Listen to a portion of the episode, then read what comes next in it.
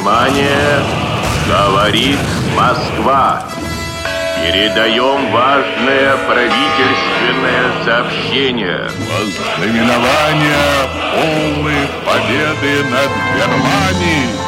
Юрий Левитан. Голос победы. Из воспоминаний легендарного диктора. Поступают на радио очень тяжелые сводки. Наши войска отступают.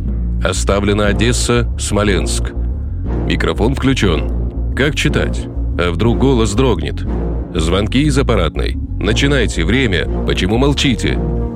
Трудно было собраться. Но в голосе Москвы тогда, даже в самые тяжелые времена, не было ни паники, ни отчаяния. Враг подошел к столице. Мы слышали далекий гул орудий. И вот они были настолько уверены в своей победе, что даже 2 декабря 1941 года в берлинских газетах оставили пустые места. Радиостанции Германии были собраны в единый пучок. Звучат по берлинскому радио барабаны, дудки, предвестники важных событий.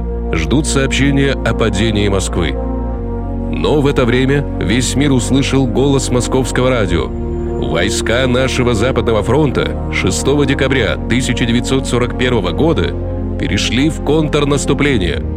Победа наших войск.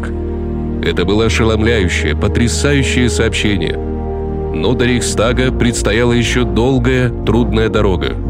Впереди многие беды, горести, радости побед. Но ясно было одно – гитлеровскую Германию можно бить.